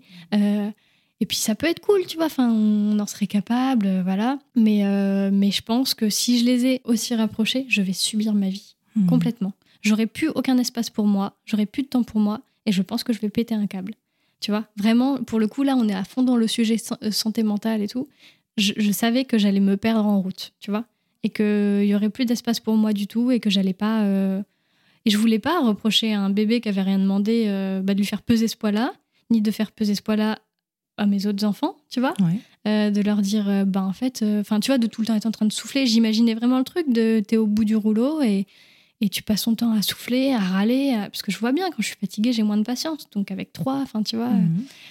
Donc j'avais vraiment ce truc de me dire, je sais, potentiellement, le couple là, il tient pas, euh, et moi, je suis au bout du rouleau. Et, j'avais pas envie de ça, en fait. Donc même si ça a été euh, hyper, hyper difficile de prendre cette décision, on a décidé de pas le garder. Ça nous a pris un peu de temps, mais on a fait pareil, planning familial. Enfin, je suis allée voir ma sage-femme habituelle. Je dis, bah en fait, là, je sais pas trop vers qui me tourner. Enfin, voilà, on, on hésite, tu vois, on sait pas trop. euh. Donc elle nous a redirigé vers le planning familial de Roubaix, de la maternité euh, Beaumont. Ouais. Euh, C'est une aile qui est séparée juste à côté de la maternité, donc tu ne croises pas de femme enceinte et ça, c'est bien. chouette. Et du coup, j'ai eu un premier rendez-vous euh, là-bas où j'ai dit que je ne savais pas en fait ce que je voulais faire. Tu vois, j'étais en pleurs, vraiment les hormones. En plus, moi, ça me rend très très sensible, quoi. Donc euh, voilà. Il y a ça aussi qui est compliqué quand tu prends une décision, c'est que tu as le côté hormonal qui parfois euh, te fait douter. Et donc, il faut réussir à garder le côté rationnel. Vraiment, en fait, je n'en voulais pas de ce troisième enfant à ce moment-là, vraiment pas. Et donc, euh, tu avais tous les trucs de- d'hormones qui me faisaient dire oui, mais peut-être, oui, mais quand même, oui, mais c'est en toi que ça se passe, oui, mais tu vois, Puis je ça. pense que la décision n'est pas la même quand tu as déjà eu des enfants Ouais. que quand c'est une première grossesse. Complètement. Parce que tu, quand tu as une première grossesse, tu sais pas ce que Tu sais c'est. pas. Tu sais pas ce que c'est que cet amour euh, fusionnel. Enfin, ça dépend quel amour tu as avec tes enfants, mais et qui est pas forcément toujours euh, dès le départ. Mais enfin, tu sais. Ouais. Quand t'es maman, tu sais. Quand, t'es- quand tu l'as jamais été avant, tu, tu peux que imaginer et, et en fonction de ce que tu as vécu toi dans ton enfance ou quoi, c'est jamais vraiment. euh, Ouais, puis moi, je suis la troisième, tu vois. Ouais. Ah. Donc, c'est euh, tu vois, il y a un truc un peu de te dire euh, Ouais. Si Enfin, mes parents avaient pris la même décision. Ouais. un peu. Alors, c'est pas pour ça que tu fais un enfant, mais il y a un peu ce truc. dit, en de- même temps, ton fils est le troisième enfant. Oui, c'est vrai. Ça, C'est vrai. hein, c'est non mais c'est Ouais, vrai. c'est vrai, c'est vrai. C'est vrai. Ouais, c'est vrai. Mais oui, euh, planning familial, euh, je me, enfin voilà, je, je savais pas. Entre temps, j'avais un week-end qui était prévu avec une copine euh, à Amsterdam. On partait 4-5 jours, trop bien, le truc que j'avais pas fait depuis que j'avais Ouais. les deux, tu vois, de partir aussi longtemps, donc trop cool. Et donc je dis à la gynéco, bah en fait j'aimerais bien laisser passer ce temps-là avant de faire mon deuxième rendez-vous. Et donc ça m'a permis de vraiment réfléchir et tout. Et en fait, au début, euh, on me disait qu'il fallait que je fasse euh, un avortement par voie médicamenteuse. Ouais. Et moi, j'étais vraiment pas chaude du tout. J'avais pas du tout envie de vivre ça comme ça. Le côté, euh, bah, c'est pas concret. En fait, tu sais Ouais. pas à quel moment ça va se passer, comment ça va se passer. Je voulais pas du tout ça. Je voulais un truc qui soit Sûr. sûr. Voilà. Mhm. Donc, donc en fait, elle me disait, bah oui, mais là, si vous voulez Mais t'es faire... obligé. Alors, en fait, c'était trop tôt. Pour, Mais parce que alors, on parle d'une expérience il y a plus de 10 ans. Moi, j'ai avorté très tôt hein, Mhm. et c'était pas par voie médicamenteuse. Bah écoute, là, ce qu'on me disait, c'est que euh, si je voulais le faire euh, rapidement, c'était comme ça. Parce que sinon, euh, il y avait des risques, en fait, en opérant, que peut-être ça altère un peu l'utérus. Enfin, tu vois, si Ah. c'était trop petit et tout ça. Après, bon, t'as aussi l'anesthésie générale qui fait que et puis Ah, Moi, c'était local. ah bon? Ouais. Mais non. Ah, je savais attends, pas que c'était possible pour la- pour Pour l'avortement? Oui, oui, oui, Mais local. non. Si. Donc On m'a pas du tout proposé, oui. On m'a pas proposé du tout de d'anesthésie je savais même pas que c'était possible de faire en, en local. Eh ben, ah, si. c'est dur. C'est un peu dur. Mais en même temps, euh, je, je, je regrette pas parce que bah, c'est moins lourd euh, qu'une anesthésie générale. Oui, bien sûr. Et que euh, je pense j'avais un peu besoin de vivre le truc quand même, Mm. tu vois, pour le processer et me dire, ok, là, tu vois, on passe à autre chose.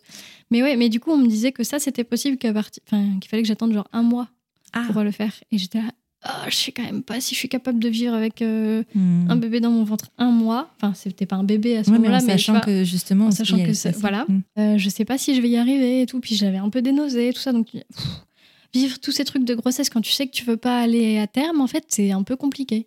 Et en fait, avec ce week-end qui est passé, tout ça, euh, le deuxième rendez-vous. Ah non, j'ai pas eu le deuxième rendez-vous tout de suite. J'ai pris le rendez-vous avec la psychologue. Hmm. Je me suis dit que voilà, c'était une bonne, une bonne chose de le faire. Et c'était vraiment, vraiment une bonne chose parce qu'elle était. euh, elle était top en fait. Elle, elle était à l'écoute, mais elle posait quand même quelques questions. euh, tu vois, Du sans, planning, du coup? Ouais, Ok. du planning. Tout, tout s'est fait au planning du coup. Et elle était, ouais, elle était à l'écoute, elle posait des questions. Puis tu vois, moi j'étais très. euh, j'avais envie d'être forte et de pas pleurer parce que j'avais trop pleuré au premier rendez-vous. Et du coup, j'étais très. Je prenais sur moi à fond. J'étais très euh, concrète, quoi. Ok, quand est-ce qu'on peut faire ça? Voilà, très. Et elle avait des mots qui ont été hyper euh, bénéfiques, tu vois. Mm. Je sais que vous gérez super bien, euh, machin. Vous avez le droit de aussi d'être triste, même si et c'est pas de votre faute. Et tu vois, hyper euh, cool d'entendre ça, en fait. Ouais, c'est les mots que tu avais besoin ouais. d'entendre en fait. Parce c'était que pas de ta faute. Parce que la gynéco que j'ai eue au premier rendez-vous, elle était très bien, mais c'est vrai que direct, ok, bah qu'est-ce qu'on mettra comme contraceptif après? Un implant Oh. et machin? Non, pas d'implant. On te bah, laisse vous pas êtes vivre ce Vous que faites quand même en une ordonnance, tu vois? en fait. ouais. Tu vois, c'est parce que Direct. oui, c'est important. Pourquoi pas de parler de l'après, mais là, Mais le là, c'était que ça, quoi. Alors que j'étais là, je sais pas encore au premier rendez-vous, tu vois, je suis Et pas sûre à fait, 100%. Tu te poses la question de garder ou pas un enfant. Oui. C'est ça qui compte. Ouais. C'est le moment présent. Et là, tu as senti toute la différence de gynéco et, Et euh, psy. et. C'est Voilà. dont on parlait tout à l'heure. hein. Et elle était vraiment bien et c'était super. Enfin, tu vois, mon choix était déjà fait à ce moment-là, mais ça m'a fait vraiment du bien ce rendez-vous.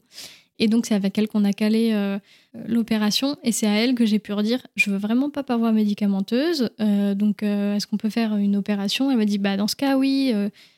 ça serait dans deux semaines, tu vois. Je me suis dit, bon, deux semaines, ça se fait pour pas vivre un truc qui me plaît pas du tout. Enfin, voilà. Et donc, on a fait ça, euh, ouais. euh, ça- il y a eu, il s'est passé euh, cinq semaines, en gros, entre le moment où je l'ai su et le moment où j'ai. euh, Oui. Parce que tu l'as su très tôt aussi. Ouais, Ouais. C'est ça. Bah oui, je l'ai su euh, dès le suite. premier Mhm. jour, quoi. L'intervention se passe bien pour toi? Ouais, alors en fait, euh, tu sais, tu, tu rentres le matin à 7h, puis après, tu t'es appelé en fonction du planning, quoi. Donc Mhm. tu sais pas trop. C'est un peu long, l'attente. J'étais très silencieuse et très. euh, Enfin, c'était un peu dur, quoi. Je. Franchement, euh, tout le temps où j'étais enceinte, j'ai énormément pleuré. Enfin, tu vois. C'était, ça a été un vrai truc dur à vivre pour moi. Jusqu'au bout, je me disais, mais peut-être que quand même, on devrait le garder et tout. Mais en sachant qu'au fond de moi, c'était non. Mais tu vois, il y il y a toujours ce doute. Je pense que c'est la décision la plus dure que j'ai eu à prendre de ma vie, quoi. Tu vois, de euh, décider de garder ou non un bébé, je trouve que c'est. bah, quand tu sais que tu vas pas le garder, c'est vraiment dur. Ça a été beaucoup plus dur que de décider de garder, de garder ma fille, où là, c'était évident pour moi. Alors que là, tu vois, de me dire, est-ce que je vais peut-être le regretter un jour ou pas, c'était un peu, un peu dur quand même. Mhm. Et donc, l'opération, euh, j'ai pleuré pendant toute l'opération. Ah oui. Franchement, ouais. J'avais le masque, là, oxygène pour essayer de me détendre et j'avais des sanglots énormes. Enfin, ça durait, ça dure pas longtemps, ça dure un quart d'heure, 20 minutes, mais je n'ai fait que pleurer pendant tout le, Mmh. toute l'opération. J'ai tout lâché. euh, C'est pas plus mal, moi, ça. ouais, ouais, ouais, C'est bien. ouais. Euh, je me suis adressée un peu à ce petit truc qui était en moi en disant que j'étais désolée, mais que c'était pas à sa place. euh, Ouais. Excuse-moi. T'avais dit le soir. Je tenais le coup jusque-là, non? Oui, mais on s'en fiche en vrai. C'est pas, c'est pas ça qui compte. Ouais, j'avais besoin de lui dire que j'étais hum, désolée, mais que j'en étais pas capable, quoi. Et ouais, je fallait que je m'adresse. Je sais pas, j'avais besoin de le concrétiser comme ça. De pas le prendre juste, euh, tu vois, comme un, un sac de cellules, mais vraiment euh, comme t'aurais pu être notre bébé, mais là, il y a pas de place pour toi et c'est mieux comme ça, en fait. Mhm. Mais lui dire que j'étais désolée. Ça peut paraître un peu bête, mais moi, c'était comme ça. Et donc, Non, toute l'opération, c'était ça. Je m'adressais un peu à, à ce petit truc. Tu sais, l'interruption volontaire de grossesse euh, fait partie euh, du deuil périnatal. C'est pas parce que c'est toi qui as décidé d'arrêter cette grossesse que c'est pas un deuil et que t'as le droit en fait Ouais, d'être carrément. triste, t'as le droit de ressentir ça et de lui parler. En fait, il n'y a pas de bonne ou de mauvaise façon de faire Ouais, son deuil et si t'as eu besoin de le faire et de lui parler, ben en Mm. fait c'était ton droit, ton Ouais, choix et le droit. C'est vrai que c'est la. Je trouve que c'est la. Enfin, quand tu vois tout ce qui se passe en ce moment, tu vois, aux États-Unis et tout, et je me dis, mais comment tu peux avoir envie d'interdire ça aux femmes alors que c'est vraiment pas une décision que tu prends de gaieté de cœur, en fait? Tu vois, c'est jamais un moment facile à passer. Et même si tu le vis plus ou moins bien, c'est quand même un truc de ta vie qui est important. Et personne ne fait ça euh, comme ça. Euh. Enfin, tu vois, c'est pas un moyen de contraception et, et c'est évident. Et qu'on prenne les femmes pour des débiles qui vont euh, euh, pas faire attention et avorter parce qu'elles s'en moquent. Enfin, Mhm. non, en fait, c'est pas possible. Et, et je vois pas comment on peut avoir envie d'imposer des enfants à des gens qui ne les souhaitent Non. pas. C'est la pire chose au monde d'avoir un bébé si tu n'en as pas envie. C'est tellement, c'est tellement un rôle euh, bah, important. C'est tu, tu vas élever quelqu'un et si t'as pas envie, pourquoi on te, te forcerait à avoir un bébé? Donc c'est vrai que ça. hum, Tu vois, le fait de le vivre, je, me suis, je suis encore plus en colère de tout ce qui se passe parce que tu te dis, mais Ok les gars, euh, vous êtes bien mignons, mais vous, vous aurez jamais à vivre ça en fait, donc vous savez pas, vous savez pas votre mot à dire là-dessus quoi. Non, et puis, enfin, tu vois, euh, j'avais euh, lu cette phrase et que je trouve très vraie, c'est que mettre un terme à une grossesse, c'est jamais une gaieté de cœur, c'est jamais Ouais. un choix facile à faire. Par contre, c'est toujours une question de survie. Ouais. Toujours. Mais oui, mais en fait, quand tu le veux pas, dans tous les cas, tu, tu, tu, feras, tu iras par tous les moyens. Tu iras par vois. tous les moyens et t'expliquer tout à l'heure pourquoi tu Ouais. avais décidé de pas garder cet enfant, euh, ce bébé. Et ben, en fait, c'est parce que tu savais au fond de toi que tu n'étais pas Ouais, capable et qu'en fait, c'était ta vie aussi qui était en jeu. Je- Vraiment.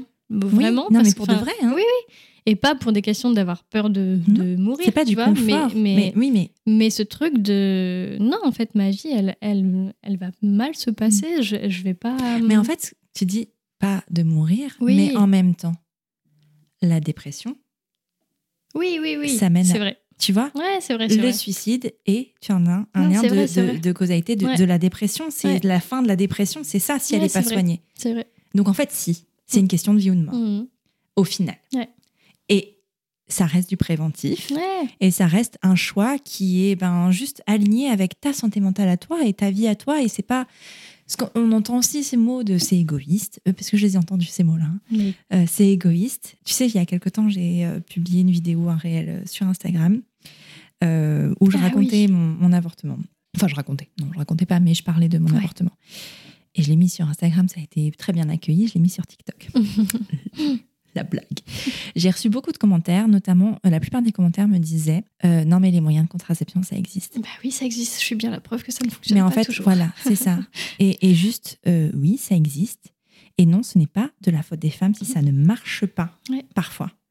Oui ça existe. Moi ma grossesse elle était sous pilule hein, celle que j'ai pas désirée. Les tiennes enfin je veux dire Ah, tu en as eu moi, plusieurs. Sous, sous pilule, sous stérilet, là. Alors, je suis d'accord, j'avais pas de contraceptif à proprement parler, mais, Mais on, ça on faisait hyper gaffe quand même au cycle et tout. Euh, et tu vois, bah pareil, là, le, le deuxième rendez-vous que j'ai eu avant, de, avant l'opération, on m'a reparlé de euh, l'implant. J'ai dit non, mais vraiment, j'ai pas envie de mettre un implant. On m'a dit ok, dans ce cas, euh, préservatif plus pilule. Mais en fait, ça va aller de. Enfin, je vais pas en prendre 15 d'un coup, tu vois. Enfin, ce truc un Mettez peu. la boîte de Mais préservatif. non, mais tu vois, c'est quand même. euh, Vous en mettez 8. 8, super. On est sûr. Tu vois, c'est quand même euh, euh, vraiment un peu te prendre pour une enfant, une Mm. débile, d'être là, de dire ah, vous savez pas faire attention, alors on va vous mettre quatre moyens de contraception, et puis là, au moins, vous tomberez plus enceinte. Tu vois, il y a un Mm. truc un peu. Et à aucun moment, même si tout le monde a été super, personne ne m'a dit. Est-ce que peut-être euh, votre mec il peut faire quelque chose, tu vois? Enfin, est-ce que parce qu'en fait, si... moi j'ai quand même parlé de mon désir de potentiellement me faire ligaturer les trompes lors de- du premier rendez-vous. Donc, elle aurait pu aussi me dire, bah, vous savez, euh, votre conjoint, peut-être que lui, il peut euh, peut aussi faire quelque chose. En fait, il peut faire une vasectomie et c'est moins invasif et c'est moins. Je le savais, je le sais. Euh, on a déjà eu ces discussions-là. Lui, il est pas Oui, trop parce chaud que et tout, mais informé. Oui. Parce que tu vas chercher l'information, Voilà, mais on te la donne pas. personne de tout mon parcours ne m'a jamais parlé de. Est-ce que lui, peut-être, il peut faire quelque chose en fait? Non, jamais. Même quand je suis allée parler de ligature des trompes, tu vois. C'est incroyable. Enfin, c'est quand même fou que ce soit pas juste, ok, bah, on vous présente les moyens de contraception, bah, on vous présente aussi les moyens de contraception masculins. Mais parce que la contraception n'est jamais vue, et ça je trouve ça assez dingue, comme un problème de couple. Non, non, c'est le C'est problème, le problème de la femme. Mais Parce pas que c'est elle qui problème tombe enceinte, donc. euh, Ben non, en fait. bah ouais. Ça marche pas comme ça. Et en fait, tout ça, mais, mais pff, on pourrait passer des heures hein, Ouais. vraiment là-dessus et en parler que de ça, mais c'est vraiment un problème systémique. hein. Euh, de dire, ben, en fait, les hommes n'ont pas de responsabilité dans la grossesse, Mm. c'est aussi leur enlever la responsabilité de la Mais famille derrière leur, et leur donner tout le plein pouvoir sur tout, en fait. Évidemment. parce qu'ils sont intouchables et d'avoir ce contrôle de on contrôle le corps des femmes on contrôle le corps des enfants aussi mais ça c'est encore un autre sujet on contrôle le corps, le corps des femmes par qui? Ben, par les hommes en fait oui. les hommes font ce qu'ils veulent mais on n'a aucun on ne touche pas au corps de l'homme tu vois Bah non. Bah, il y avait quand même un truc sur la pilule euh, masculine. les Ils ont effets arrêté parce qu'ils avaient mal au crâne, quoi. T'es là, bah, en fait, euh, pardon mais nous on fait des crises combien cardiaques Euh, Tu euh, regardes la liste des effets secondaires de, de la pilule pour les femmes, c'est- euh, et c'est pas vois, un et ça, problème ça pose pas de problème. non Alors que On si te dit il y en a un qui a eu un peu mal au crâne un jour, oh non, on va pas continuer. Oui, Franchement, et, les et quand pauvres. même, quand Tu vois, prends la pilule, toi, on te dit attention, si t'es fumeuse, genre, Ouais. attention, euh, pas de cigarette et pilule, parce que ça peut augmenter les risques de problèmes vasculaires, cardiovasculaires. Mais Genre, tu peux crever, C'est pas quoi. grave, c'est pas grave, tout Par va contre, bien. si t'as mal à la tête, bon, Ouais, c'est quand même c'est fou. fou. C'est fou. Je trouve ça incroyable. Mais parce que euh, qui décide de tout ça euh, Bah, c'est les hommes. Essentiellement les hommes. Et ça, c'est problématique, en fait. Parfois, on va te dire, mais non, il y a aussi des femmes, mais c'est des femmes qui ont tellement intériorisé tous ces schémas, Mais euh, bien tu sûr. vois, du patriarcat. C'est et tout, jamais, que, jamais bah, du la coup, faute des femmes. des- hum, même les femmes au pouvoir dans ces trucs-là, elles, elles se comportent comme des hommes parce que c'est comme ça qu'elles arrivent là, en Mhm. fait. C'est pas en étant une femme qui va dire, bah non, faut qu'elles aient des comportements d'hommes. euh, et donc, euh, bah oui, elles prennent les mêmes décisions qu'eux. Il y en a des femmes hein, qui vont dire, oui, euh, ah bah c'est de ta faute, ah bah tu l'as bien Bien choisi. sûr. Il y en a beaucoup. Mais parce qu'elles elles se Elles sont comportent, voilà. Mhm, bien sûr. Quel est Voilà. ton point de vue sur le sujet aujourd'hui L'idée d'avoir un autre enfant, hein, peut-être un jour ou pas? Eh ben, c'est beaucoup plus ouvert que ça l'a été. En fait, ça m'a questionné beaucoup et je me suis dit que peut-être que j'aurais envie d'en avoir un autre un jour. Mhm. C'est pas du tout une certitude, bon, c'est jamais vraiment une certitude, mais, euh, mais ça fait partie des choses que peut-être un jour euh, j'aurais envie. Ouais. Euh, ce qui ne fait pas du tout remettre en cause. euh, tu vois, voilà, Oui. pas du tout. Là, enfin, si j'y repense, si je dois refaire la même chose, je refais la même chose parce que vraiment, c'était pas le moment. Je le sais, je l'aurais pas. Donc c'est pas, euh, je regrette et je vais en avoir un autre pour réparer le truc. C'est pas du tout ça. C'est juste, ça m'a questionné sur est-ce que peut-être j'aurais envie d'en avoir un autre et peut-être que oui. Mhm. Voilà. Ouais. Maintenant, il n'y a aucune euh, certitude à ça. On en a parlé euh, avec mon conjoint et c'est un truc de peut-être un jour, là tout de suite, non, on n'est pas prêt. Euh, mais c'est une possibilité. Ok. Voilà. Et comment tu vas? Je vais bien. Je vais très bien. C'est important de le Ouais. dire aussi. hein. Ouais, ouais. de dire que euh, même si l'avortement, ce sont des, toujours, toujours des histoires difficiles, que c'est toujours des décisions difficiles à prendre, on n'est pas détruit après. Non. Non. Au contraire. Au contraire, parce qu'en fait, c'est une décision que tu prends. euh, alors, on fait du cas général, hein, mais encore une fois, il y a forcément des femmes oui, que ça. Mais, mais c'est pas la majorité des cas. Et on le vit bien dans le sens où, en fait, parce qu'il y a beaucoup de discours anti-avortement qui vont vous dire que l'avortement détruit des Mais femmes. C'est pas vrai. La plupart du temps, c'est- rarement Bah, le cas. je dirais même que souvent, ça en sauve. Oui, ça Plus que sauve, ça l'inverse, sauve tu plus vois. que l'inverse. ouais. Après, forcément, si tu avortes et que c'est pas euh, ton choix et que tu Mhm. le fais sous. Enfin, tu vois, bah là, Bien oui, sûr. ça peut te détruire. Mais c'est encore un- autre chose. Ouais. Quand c'est ton choix d'avorter, et ben en fait, euh, oui, ça, ça n'empêche pas la tristesse. Ça Mhm. aussi, c'est un truc. euh, euh, oui, effectivement, on a le droit d'être triste. Et j'avais lu un truc comme ça sur. c'est ok d'être triste après avoir pris des bonnes décisions. Tu vois? Oui, c'est Et vrai. en fait, bah, moi, ça m'a, je l'ai vu un peu après avoir avorté et ça me parlait vachement. Je me dis, bah oui, en fait, tu as le droit d'être triste, même si tu as pris la bonne décision. Mhm. Tu as le droit de vivre de la tristesse et de processer le truc et de prendre ton temps. Et ça veut pas dire que tu regrettes la décision que tu as prise. Tu peux euh, ressentir de la tristesse sans remettre en cause ta décision. Donc moi, j'ai ressenti de la tristesse et tu vois, quand j'en parle, il y a beaucoup d'émotions parce que ça me ramène à ce que j'ai vécu et tout. Mais en aucun cas, je regrette d'avoir pris cette décision. Vraiment, c'est, je, je referais la même chose si je devais. le- Enfin, tu vois. Donc vraiment, euh, ouais, tu, tu peux euh, être complètement en accord avec ça et ne pas mal le vivre, quoi. Merci Justine. De rien, Elise. Merci beaucoup pour, euh, bah, pour cette histoire, pour ton histoire, de la partager. Si on veut te suivre et éventuellement, pourquoi pas, euh, si on cherche une maquilleuse pour Ouais. euh, n'importe quel événement, par où ça se passe? Et bien sur Insta principalement, je te laisserai peut-être mettre le Je le nom parce que noterai, sinon mais je pense qu'il va y avoir Faces and Souls Makeup. Waouh, l'accent ici. Mais je mettrai bien sûr toutes les informations en description Ouais, de l'épisode euh, sur les plateformes podcast, mais aussi sur les réseaux sociaux.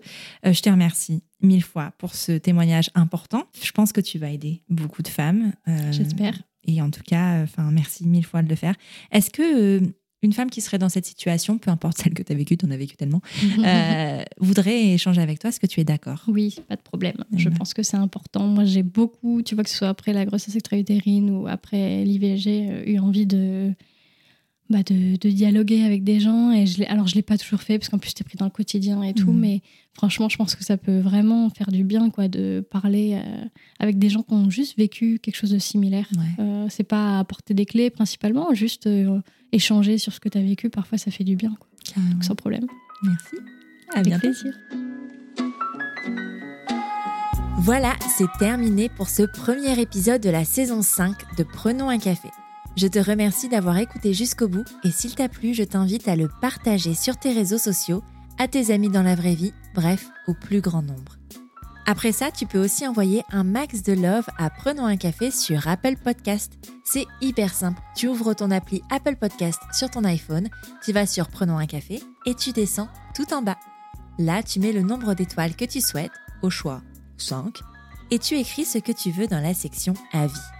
Par exemple, le 29 juin 2022, Amandine Noon écrivait Quel plaisir d'écouter chaque semaine un épisode, et parfois deux. Un travail remarquable, une bienveillance incroyable, un moment de plaisir et de détente assuré, alors merci. C'est moi qui te remercie, Amandine, pour ce message qui me touche vraiment beaucoup, beaucoup. Tu es sur Prenons un café, le podcast qui parle des sujets de parentalité, mais surtout d'humanité, sans tabou ni complexe.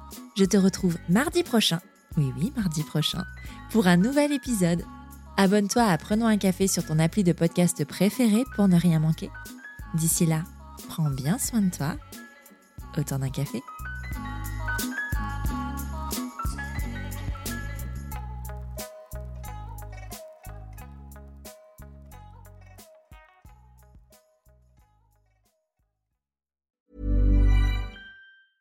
Mom deserves the best, and there's no better place to shop for Mother's Day than Whole Foods Market. They're your destination for unbeatable savings, from premium gifts to show-stopping flowers and irresistible desserts. Start by saving 33% with Prime on all body care and candles. Then get a 15-stem bunch of tulips for just $9.99 each with Prime. Round out Mom's menu with festive rosé, irresistible berry chantilly cake, and more special treats. Come celebrate Mother's Day at Whole Foods Market.